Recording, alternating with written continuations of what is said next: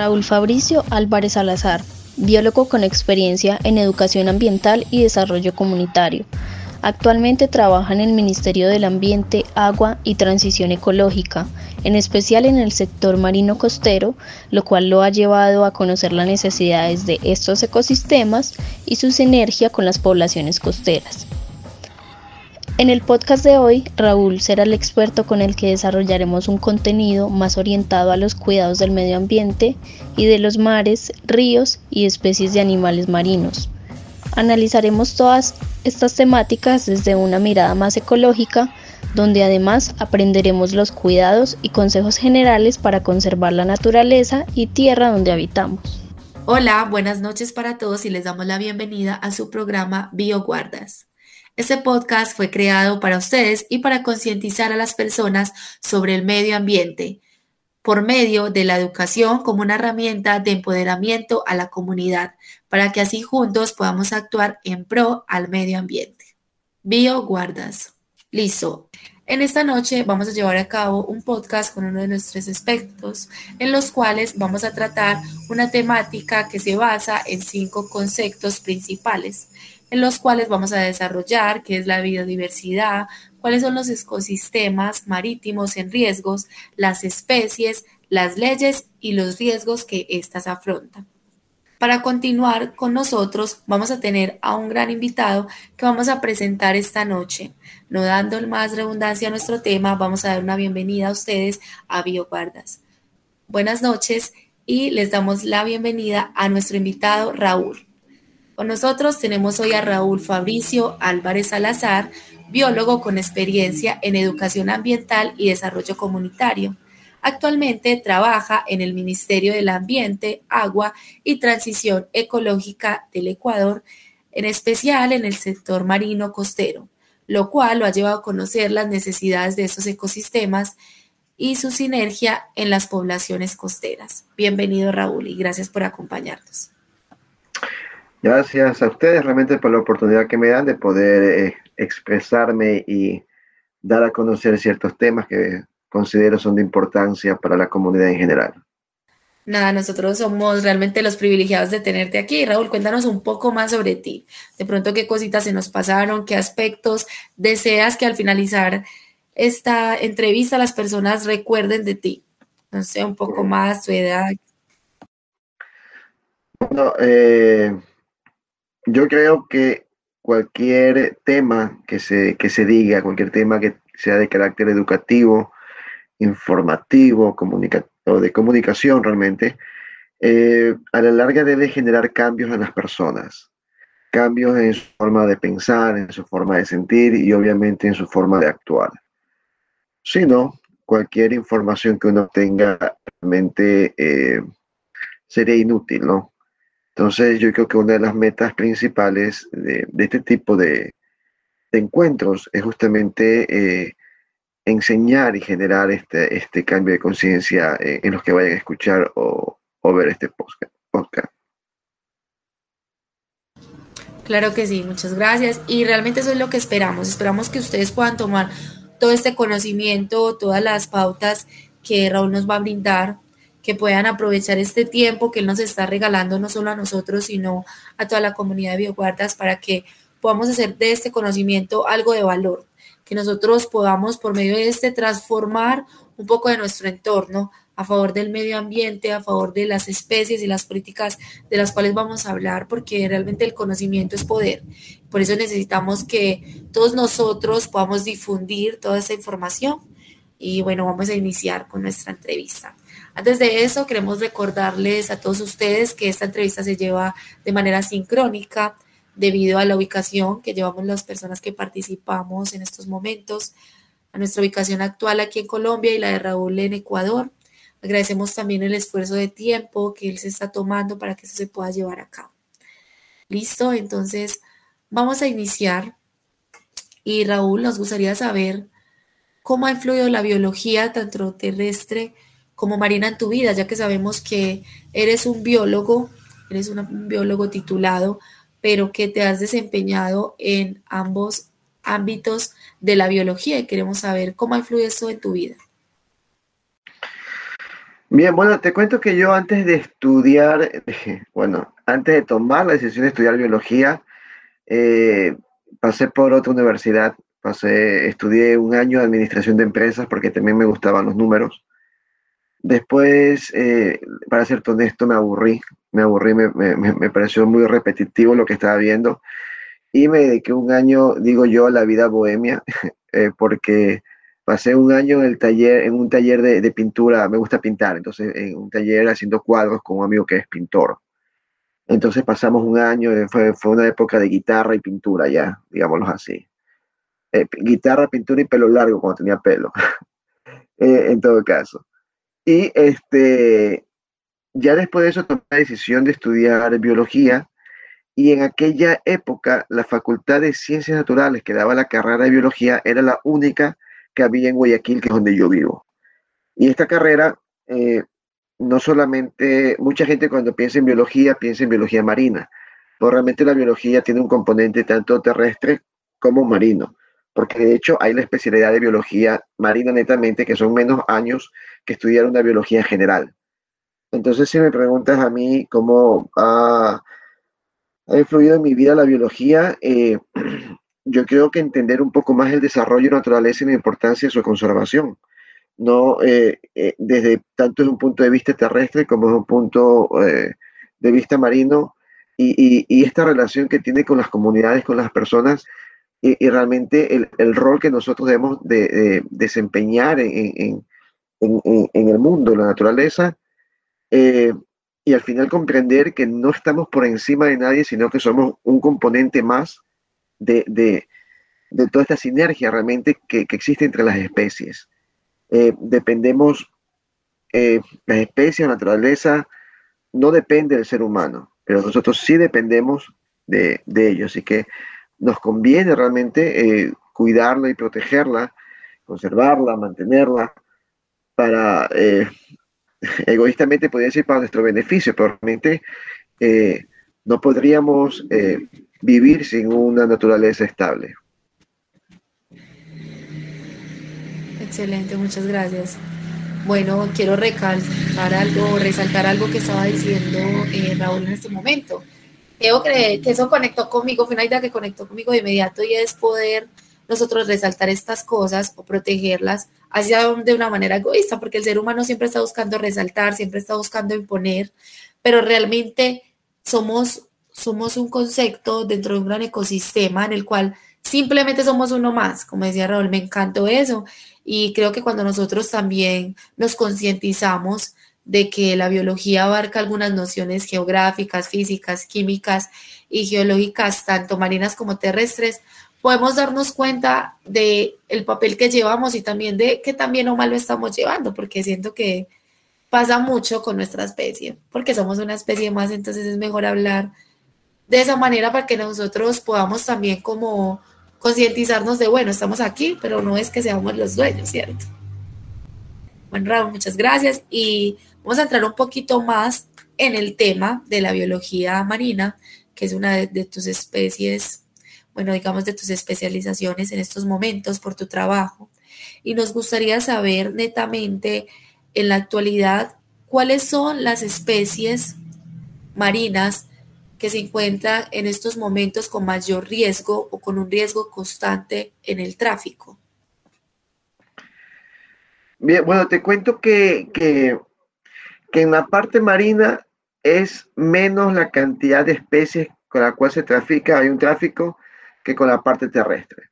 Pero yendo a tu pregunta, yo te voy a poner eh, por lo menos, te voy a, te voy a decir de dos, de dos situaciones.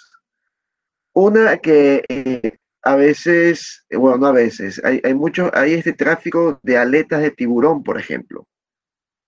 Yo desconozco cuál es el reglamento en otros países, pero eh, en Ecuador eh, asumiblemente, lo voy a decir asumiblemente, bueno, realmente está prohibido la, la, el, tráfico de, de, partes de, tiburones. O sea, tú no puedes pescar tiburón, eso es lo que dice la ley acá en el Ecuador. Pero también la ley te dice que si de casualidad, cuando tú pescaste un tiburón cayó en tu red, ya, pues ya cayó, úsalo. Entonces resulta ser que, hay demasiado casualidades en los pescadores. De repente tú vas a una playa y, encuentras 60, 80, 100 tiburones en un día, en una mañana, 150 tiburones. Entonces esas aletas se pueden, eh, se, pueden vender y comprar. Y, bueno, en Ecuador realmente no las usan. Casi siempre las envían a países tipo China, Japón probablemente, que, es donde más consumen este tipo de, de, partes del tiburón. Entonces, eh, eh, sí hay tráfico, sí, no, no, en este momento no te voy a hablar como, como, como funcionario del Ministerio del Ambiente, pero te voy a hablar como Raúl Álvarez, como biólogo. Yo considero que, que así como, como eh, se, se, encuentra esta, esta pesca casual, eh, incidental, como es como la llaman, estoy más que seguro que también hay muchas partes, hay muchos lugares donde el tiburón no se registra. Y ahora, pensando en Ecuador, en otras partes del mundo también. Entonces, eh, y realmente eliminar, eliminar al tiburón, por ejemplo, eh, de, un sector de, X parte del océano, de la playa, que haya menos tiburones, eh, aunque a mucha gente no le guste animal, este animal, es extremadamente importante porque es un controlador biológico. Es un controlador biológico y si yo no lo tengo, me desequilibra toda la cadena alimenticia. O sea, causa mucho daño. Entonces, eh, puedo hablarte del tiburón, puedo decir también a veces las tortugas marinas. Hay mucha gente que está prohibida capturarlas para alimento, pero hay gente que a veces todavía las captura para comérselas. Eh, los huevos de las tortugas también para comérselos. Por eso digo, no sé, no sé cómo es la constitución en otros países o las leyes en otros países, pero por lo menos acá no, no debería darse, aunque hemos tenido casos de que sí se ha dado. Entonces, eh, Aparte de eso, eh, a veces el, asunto de, otro tipo de, organismos como el coral mismo, hay muchos adornos que, es de coral o, de, o de concha spondylus, que es un tipo de concha eh, muy bonita realmente, pero está aquí en Ecuador prohibida eh, su extracción y su venta. Pero también hemos descubierto personas que lo hacen y los venden. Entonces, sí es medio complicado porque a veces no podemos estar en todos lados y, yo creo que las cosas que, se evitan probablemente no es ni el 10 o el 20% de, de lo que realmente existe. Y repito, ¿no? esto con respecto al Ecuador, que somos un país pequeño. Ahora, yo no sé, la, ley de Colombia, por ejemplo, ustedes tienen eh, eh, salida tanto del lado del Pacífico como del lado del Caribe. Y, desconozco cómo sean las normativas allá, pero pero en, todo caso el tiburón eh, y muchas de estas especies deben protegerse realmente. Claro, es algo muy, siento que es algo muy preocupante porque como decías, es un riesgo o es un daño que se mitiga, pero que aún así no se logra controlar. Ahora que hablamos de pérdidas, quiero hablar también de la pérdida que genera el tráfico, que está valorizada en 20 mil millones de dólares al año por estas especies que son incautadas. Y solo en Latinoamérica tenemos el 15% de las incautaciones mundiales. Eso me generó mucha, mucha incertidumbre porque, como decías, son de países como China, como Estados Unidos, como Vietnam, que entre más raro es el animal, más valor dan por él. Entonces es muy triste porque Vamos viendo cómo nuestro ecosistema va cayendo por simplemente estos deseos, o podríamos decir incluso como estos fetiches de personas que, como tú decías inicialmente, no, no, conocen la biología, no, ni siquiera se, se dan ese espacio de entender qué es lo que están causando. Y Raúl, nos gustaría también como poder analizar desde tu punto de vista ¿Cómo podemos nosotros proteger las especies en áreas costeras y en áreas de mar abierto, como pueden ser las tortugas marinas, los galápagos, los corales que mencionabas anteriormente? ¿Cómo podemos protegerlos? Y si hay formas de controlar el tráfico marino de estas especies que nosotros podamos llevar a cabo. Bien, te cuento que, o sea, no es imposible un control pero ya te digo, no sé qué tan eficaces son los controles, porque uno controla lo que sabe que está pasando en ese momento, lo que puede descubrir y puede decir, se controló esto, se capturó esto, Pero esto, esos son los reportes lo que se puede encontrar y lo que no se puede encontrar. Ahora, una de las formas de proteger, obviamente, y, y es lo que ha hecho el Ecuador, es la declaración de áreas protegidas marina costera. De tal manera que en, en X cantidad de espacio hay regulaciones donde se impide el tipo, eh, la pesca, por así decirte, y hay un patrullaje eh, constante o, más frecuente en este caso, ¿ya? Pero eh, recordemos que las especies eh, no saben de límites, no saben de fronteras. Entonces, por más que yo cuide aquí la especie, en este espacio, esta especie va, va, va a migrar, va, va, a moverse por asuntos de corrientes marinas, va a ir a otros lados. Entonces, una vez que cruce las fronteras marinas, digámoslo así, estas fronteras imaginarias para nosotros, realmente a veces no tenemos cómo cuidarlas, peor si es que van a lo que llamamos aguas internacionales donde los países no tienen jurisdicción. Entonces sí, sí es un poco, sí, sí es bastante, bastante preocupante. Eh, pero una de las mejores formas es la declaración de áreas eh, protegidas y realmente hacer este, eh, trabajar con los grupos metas que están más involucrados en, en, en, en, la zona. Estamos hablando de pescadores, por ejemplo, de la zona turística, ¿ya? Eh, estamos hablando de, de, convenios con la Armada, convenios con, con, los ministerios de Ambiente, con el Ministerio de Turismo. O sea, realmente este no es un trabajo de, de un solo grupo, es un trabajo eh, eh, mancomunado realmente para poder lograr el éxito de la conservación. Pero claro, también insisto, ¿no? una cosa es lo que está en papeles y, y, y lo bonito que puede sonar, y los que somos ambientalistas, yo me considero ambientalista, lo que queremos hacer. Pero también sabemos que el dinero muchas veces manda.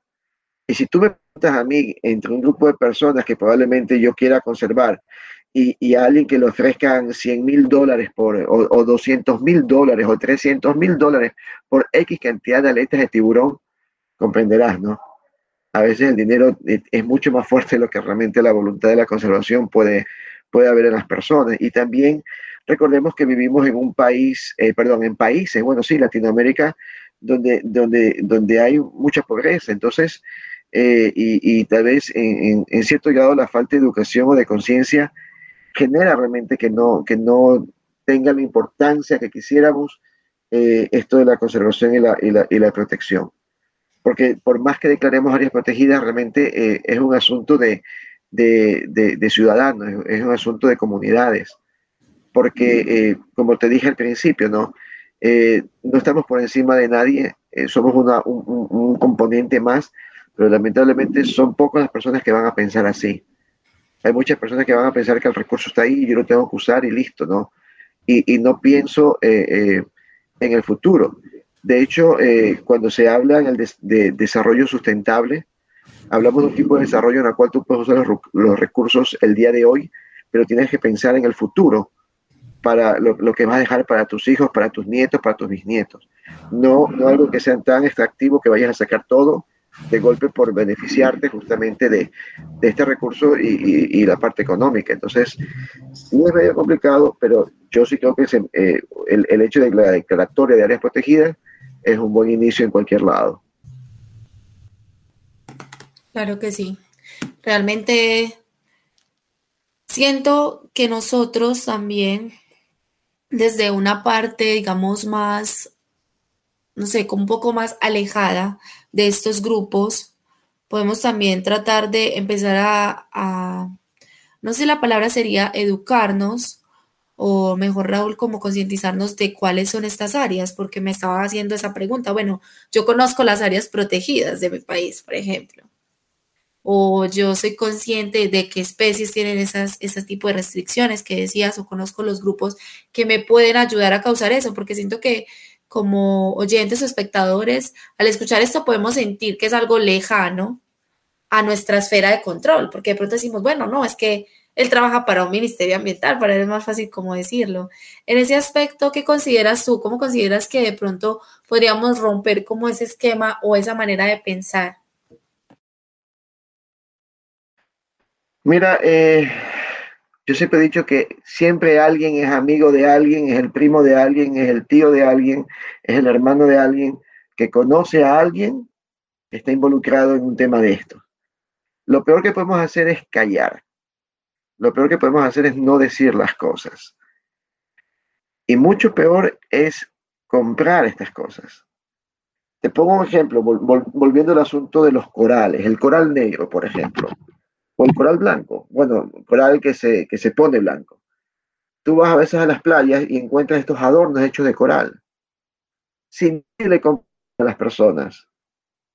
Eso implicaría que se va a dar cuenta que no es un negocio extraer el coral porque nadie me lo va a comprar. Pero si yo tengo gente que me compra coral, si tengo gente que me empieza a comprar eh, pastillas de cápsulas de cartílago de tiburón, ¿me explico? Entonces estoy fomentando. Entonces a veces yo sí he conocido personas que por un lado están con la bandera de eh, cuidemos las especies, cuidemos los ecosistemas, cuidemos la naturaleza, pero por otro lado, estas que me usas, eh, qué sé yo, eh, productos de un solo uso, estas que me consumes tal producto, eh, te alimentas de tal cosa que realmente eh, perjudica a, la naturaleza, al entorno. Entonces, yo creo que realmente hay que hacer un, mea culpa o, un, análisis retrospectivo de nuestras vidas y, saber en qué momento hubo ese quiebre y decir, sabes que estamos fallando, hay, hay, que, hay que hay que rebobinar nuestras vidas y, realmente eh, enrumbarnos nuevamente hacia, hacia la parte de la conservación, porque eso es lo que le compete a todos. No importa si tú estás, eh, voy a hablar del Ecuador, no importa si estás en la sierra ecuatoriana, ¿verdad? Porque a la larga ese río va a desfogar en, un río eh, costero y ese va a desfogar en el mar. Entonces, si yo contamino desde allá, voy a contaminar el mar. Entonces, todo realmente en naturaleza está conectado, no importa en qué parte tú estés, siempre va a haber una conexión.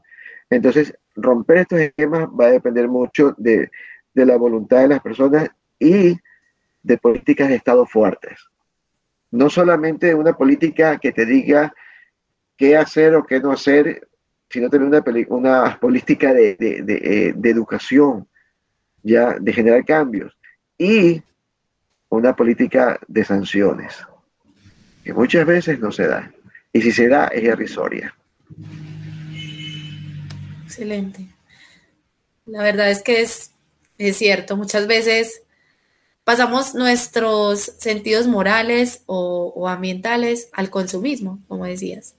Entonces, siento que una respuesta ideal porque pasamos de un lado de la balanza al otro, pasamos de ese lado de qué puedo hacer yo al qué estoy dejando de hacer.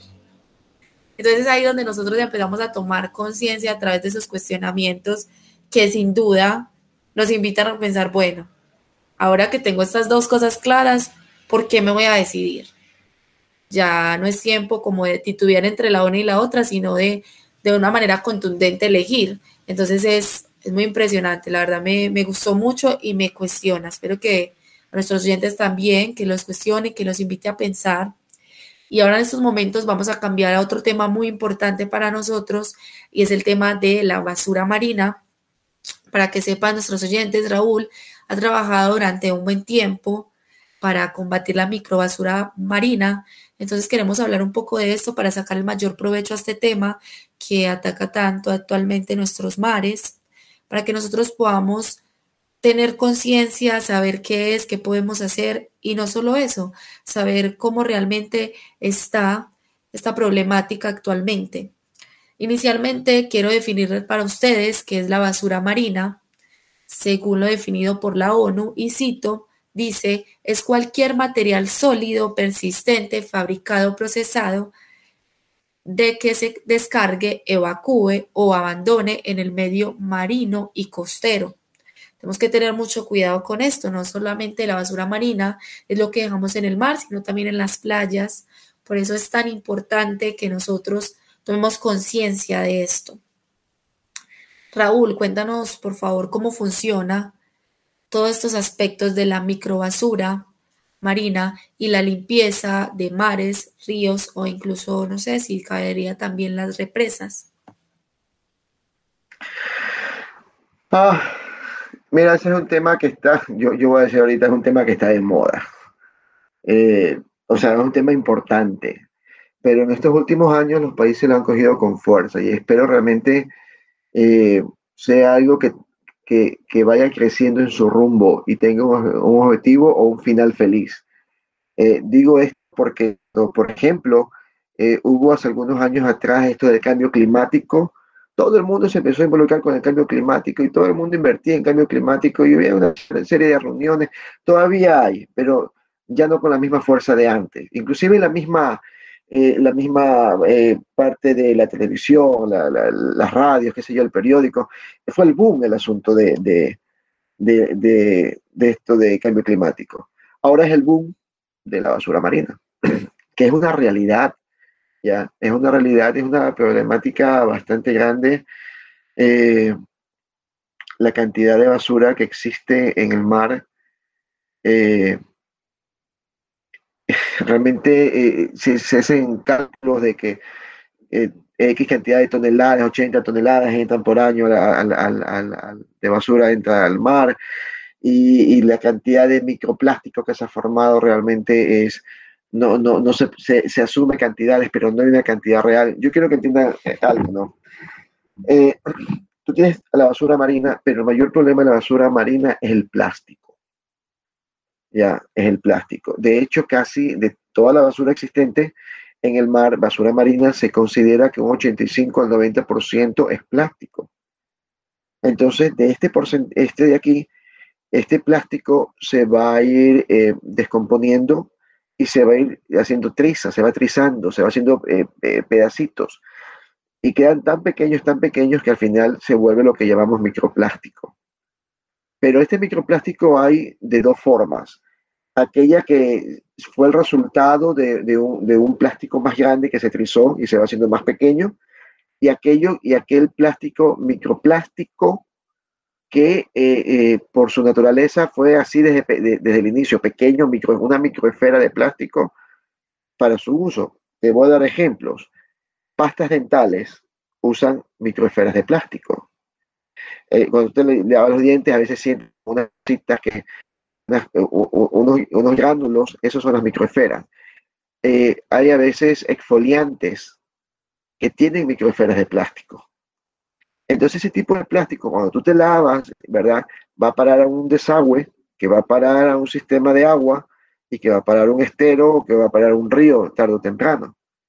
Entonces, eh, eh, y llega un momento en que, controlar o, extraer toda la basura que, ha llegado al mar es eh, extremadamente complicado, porque extraer organismo, perdón, eh, extraer eh, plástico del tamaño de micras, de, milímetros, ¿verdad? Eh, es difícil porque si yo quiero extraer eso, lo más probable es que tenga, voy a ir extrayendo organismos vivos y eso va a perjudicar más al agua, al océano. Entonces hay plástico que va a ser, hay mucho plástico que está ahí que es imposible poder sacarlo. en el Pacífico Norte, existe lo que se llama una isla de plástico que está cerca de Hawái. Es tan grande, es tan grande que casi es el tamaño de Australia, para que tengas una idea. Eh, en el Pacífico Sur, a la altura de Chile, hay una isla de plástico casi, casi del tamaño de Colombia. ¿Ya? Entonces, cada giro oceánico, y se forman giros oceánicos en el Pacífico Norte, en el Pacífico Sur, en el Atlántico, en la India, cada uno de estos giros oceánicos lo que hace es coger la basura y por ende se forman como, eh, las va llevando hasta el centro y ahí se va acumulando, acumulando. Entonces, eh, sacar esta basura del lugar es complicado, probablemente la basura que esté grande bajo ciertos mecanismos de arrastre de redes y otros sistemas podría ser, pero el microplástico es, es, bastante, es bastante complicado. Entonces, eh, este microplástico, ¿qué es lo que está pasando actualmente? está entrando a la cadena alimenticia. Es tan pequeño que viene el, el, el, plancton, el plancton marino, el, zooplancton, que son organismos microscópicos, y se lo comen. Entonces este zooplancton es alimento de un pescado y este pescado de otro pescado y este pescado así va creciendo la cadena alimenticia hasta que ese pescado llega a nosotros. Claro está que, este plástico está dentro de su estómago y probablemente no vamos a comer su estómago. Pero estos plásticos pueden tener consigo ciertas toxinas y estas toxinas sí van a la carne de los peces, al tejido muscular. Entonces, todavía desconocemos qué podría estar pasando en nosotros esta bioacumulación o acumulación de toxinas realmente. Todavía no, porque todavía es temprano para decir esto es lo que va a pasar. Pero tengo por seguro que aquí unos 20, 30 años ya vamos a ver probablemente efectos fuertes en las poblaciones por, eh, por justamente el consumo de, de peces o X animales que hayan estado contaminados por plástico. Aparte de que el plástico eh, por sí solo es, eh, en, muchas ocasiones, es, causa la muerte de gran cantidad de especies marinas, ¿no?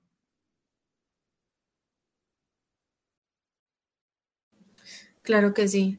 Y realmente sí, sí, tiene que ser un tema que esté de moda porque es muy extenso y nunca, nunca había llegado a conectar cómo lo que los pues los, lo que consumen nuestros peces, los peces que nosotros consumimos pueden causar en nosotros. Creo que a veces hay cosas que vemos de una manera muy leve y que están causando grandes eh, Algo, algo, que, se me olvidó, que también lo pensé, y que justamente hablaste con respecto a limpiezas.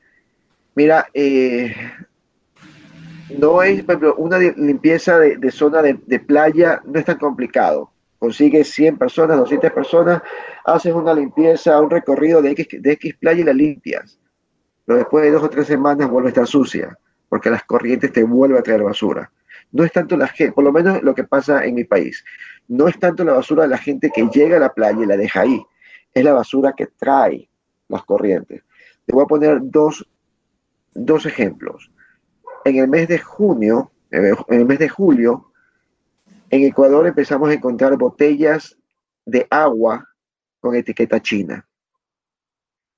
Estas aguas no se venden en el Ecuador, pero coincidió con la flota pesquera donde la mayoría de los barcos eran chinos. No solo chinos, también de otros países por si acaso, pero la mayoría eran chinos. Entonces, y las botellas estaban, no, se veían consumidas por el sol. ¿Qué implicaba eso? Que habían sido arrojadas al mar y que había llegado a nuestras costas, un ejemplo. Otro ejemplo, y pasó en el mes de agosto, encontramos un poco de botellas de Gatorade, bueno, perdón que diga la marca, pero un poco de botellas de Gatorade, pero eran mexicanas, con marca mexicana. ¿Me explico? y había botellas de Gatorade y, y, y, y, de otras gaseosas, bueno, Pepsi para ser exacto, pero decía hecho en México, hecho en México. Y no, pues, o sea, aquí tenemos las mismas bebidas, pero dice hecho en Ecuador. ¿Me explico? Y habían sido traídas por la marea. ¿Qué implica eso? Que, por eso te decía yo, este, este, esta problemática eh, no conoce de fronteras, lamentablemente. Y aunque es fácil limpiar en zona costera, se nos vuelve complicado cuando queremos limpiar en zona de manglar porque el acceso no es tan fácil y es mucho más complicado y obviamente genera, eh, se necesitan más recursos económicos limpiar el fondo de mar, zonas de corales. Yo lo he hecho y a veces solamente por limpiar un espacio de, 50, metros, de 50 centímetros cuadrados de coral me puedo demorar 25 minutos. ¿Sí me explico? A veces, el, y tu tanque te va a durar 40, 45 minutos, no más. Entonces a veces tú gastas eh, unos 80 o 100 dólares por todo el equipo, el alquiler del bote y todo para sumergirte y sacar hilo de pesca, que, vas a encontrar redes. A veces nos ha tocado sacarle redes a, mantarrayas, a, tortugas que, ya están envueltas en esto y que las vienen arrastrando y les dificulta la, eh, la movilidad a ellos. Entonces sí es bastante difícil. Por eso es Obviamente, económicamente, es mucho mejor no ensuciar que limpiar.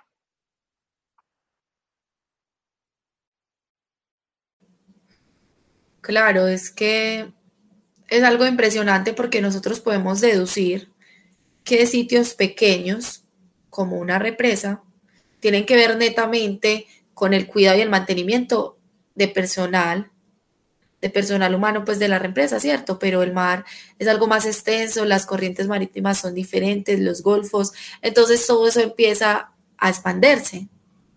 Y, realmente vemos que no tiene fronteras porque, bueno, de China a Ecuador, eso es un tramo largo, ¿cierto? Que recorrieron también esas botellas. Y es lo que muchas veces creo que no tenemos conciencia de, de, bueno, creo que en todas las playas se nos puede recordar el adecuado uso del lugar, la limpieza, pero son cosas muy mínimas que muchas veces no tenemos presentes, que muchas veces también dejamos de lado, que no dimensionamos lo que esto va a causar, porque realmente islas de basura tan grandes es totalmente preocupante. Es aún más preocupante saber que esta temática no se toma con la importancia que debería, porque eso me da a mí a intuir que estas islas van a seguir creciendo. Y el sinfín de cosas que podríamos deducir que no suelen ser tan positivas, va más al lado negativo, a la desesperanza de estos, de estos puntos focales que se deberían tratar. También nos gustaría saber, Raúl, debido a esto, a esta desinformación, desde tu participación en la UNEA, ¿qué enfoques podrías dar o podrían dar como equipo a los temas ambientales por el alto riesgo que presentan para nuestro entorno actual? Porque si bien creo que para muchas personas las playas no es algo que frecuenten, el agua sí es un recurso vital. Y sabemos que que estos mares alimentan nuestros ríos, nuestros ríos, las represas y de las represas empieza todo el proceso de potabilización del agua. Bien, este, bueno, um, te cuento que en el caso de, de, la UNEA, bueno, esto, esto es un organismo internacional realmente, ¿no? De los cuales los países nos involucramos de una forma u otra y hay diferentes tópicos. Yo actualmente estoy involucrado en el tema justamente de basura marina eh, por parte del Ministerio del Ambiente, ¿no? Eh, porque eh, esta, esta, organización internacional trabaja con, con, el Estado. Entonces, ellos mandan algo a Cancillería, por ejemplo, y ahí ven la necesidad y Cancillería dice, esto es competencia, por ejemplo, del Ministerio del Ambiente. Y después de que va al Ministerio del Ambiente, dicen, bueno, este, este tema yo creo que es competencia de tal unidad o de tal, tal eh, subsecretaría o dirección, que sea, y ahí van y delegan y así, fue delegado en este caso yo, ¿no? Eh, y ahora bien, eh, sí, se está trabajando ahorita, voy a mencionar tres puntos o tres frentes en los cuales estamos trabajando.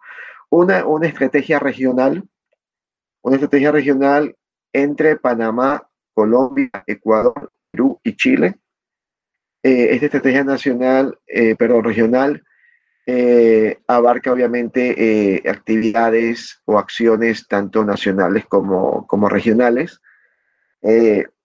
Es un trabajo en el cual tenemos que, vamos a tener que ponernos de acuerdo entre países para saber qué es lo que debemos hacer y no hacer.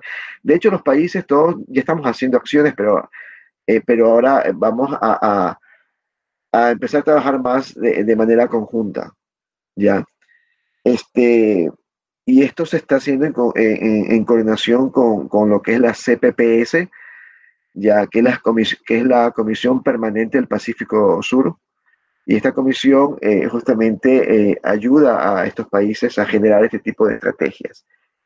Está también de la, de la UNEA, eh, no me acuerdo ahorita bien el nombre de esta parte, pero, pero está el grupo de, creo que se llama el Grupo de América Latina y Caribe por Basura Marina, que también están trabajando bastante del lado del Caribe, Venezuela, Colombia, pero también obviamente involucra a toda Latinoamérica.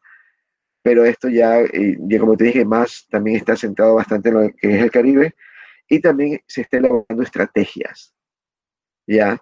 Ahora, estas estrategias en un momento dado van a tener que, que unificarse o, o o tener eh, los mismos objetivos que la estrategia regional que tal vez en su momento, ¿ya? Eh, eh, por, por, ejemplo, ¿no?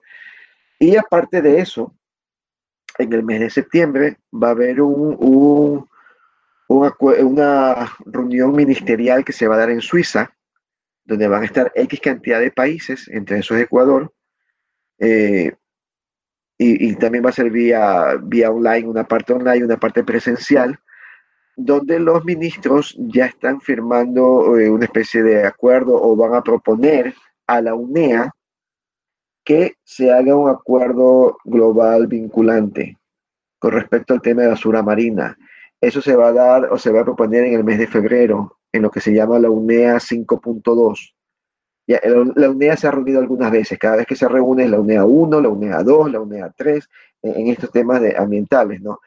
Y la UNEA 5 se reunió en febrero de, este año, esa fue la unidad 5.1, y en febrero del próximo año es la segunda parte de esta reunión de la UNEA, es la 5.2. Entonces ahí donde los ministros van a decir de la UNEA, eh, las Naciones Unidas van a decir queremos esto, entonces de ahí va a haber un proceso realmente de crear este acuerdo. Nos estamos encaminando, nos estamos encaminando. Hay muchos países que están apoyando realmente a, países de menos recursos, de menos tecnología. Eh, y yo creo que, vamos, que vamos en buen camino. Políticamente hablando, vamos en buen camino. Eh, socialmente hablando o, comunitariamente hablando, todavía falta mucho, porque como te digo, no eh, puedes tener mil y un políticas, pero si, si no hay cambio en las personas, las políticas no sirven de nada. Así es, me encantó, me encantó esa frase de que hay cambios en mil personas, pero si en las políticas no, no sirven de nada. Y siento que todo lo que acabas de decir, hay que darle realmente un aplauso porque son palabras esperanzadoras. El saber que estamos tratando de trabajar en equipo por un bien común, por algo que realmente a todos nos va a influir, porque como decías, muchos países están tomando acciones, pero quizás no están funcionando de la mejor manera o los resultados que se están viendo no son los deseados.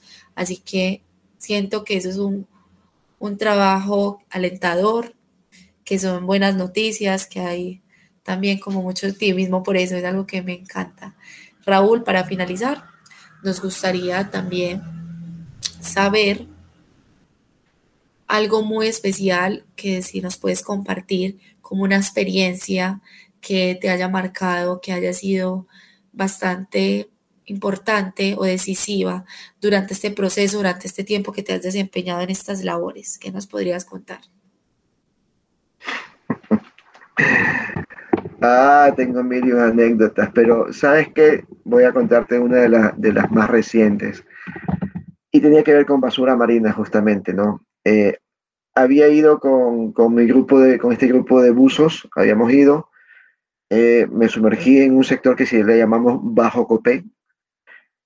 Y por estar haciendo limpieza, de repente me doy cuenta que me quedé solo bajo el agua y no encontraba y no encontraba a nadie.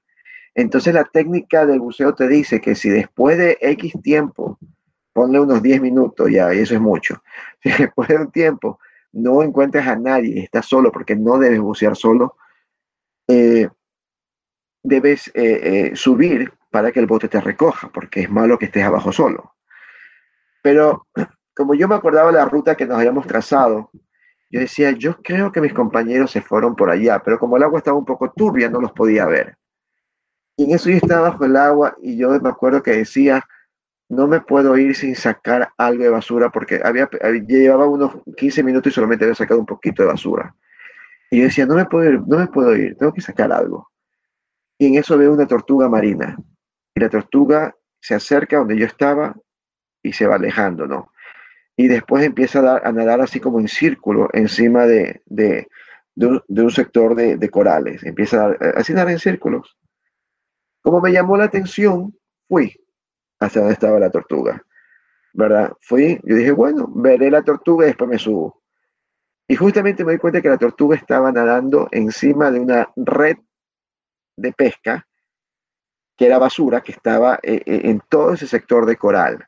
A veces no es tan fácil verlo lejos porque estas redes eh, se empiezan a mover y, parece que fuera coral mismo, coral blando. Entonces, yo, yo estaba ahí bajo el agua y yo decía, wow, es demasiado grande esta red, no voy a poder sacarla solo, además era peligroso porque la corriente estaba fuerte y yo decía, vaya a ser que la, que la, que la red termine envolviéndome y, y, y, me voy a quedar enredado bajo el agua.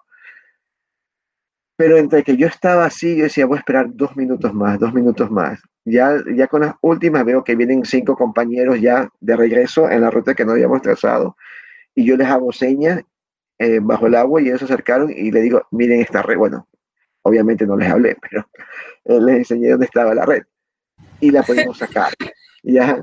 Entonces, eh, son, son algunas de las muchas experiencias que yo te puedo decir con respecto a, a fauna, o tanto terrestre, tanto marina, que realmente a la larga, bueno, yo amo mi profesión, amo mi trabajo realmente, pero son esos momentos, esos, esos pequeños momentos, una conexión con, con, con especies que no es humana, ¿verdad?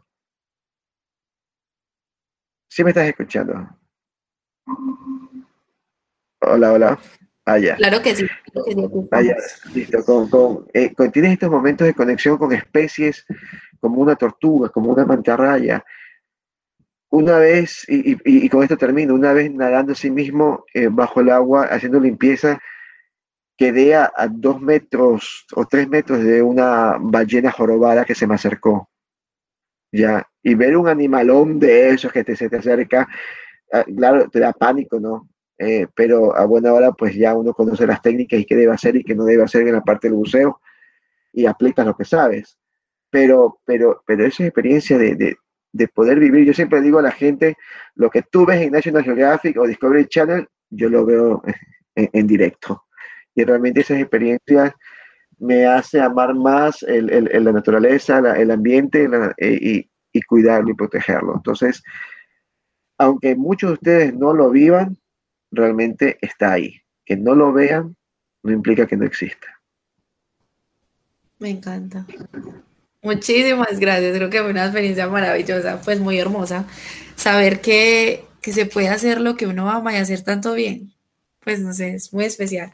Y, y creo que también es como un, a ver, una, situación que genera un poco de envidia. Creo que todos quisiéramos estar así de cerca de, una ballena, de estas especies, saber que estamos haciéndoles tanto bien. Como devolviendo un poquito, me parece súper chévere, muy especial.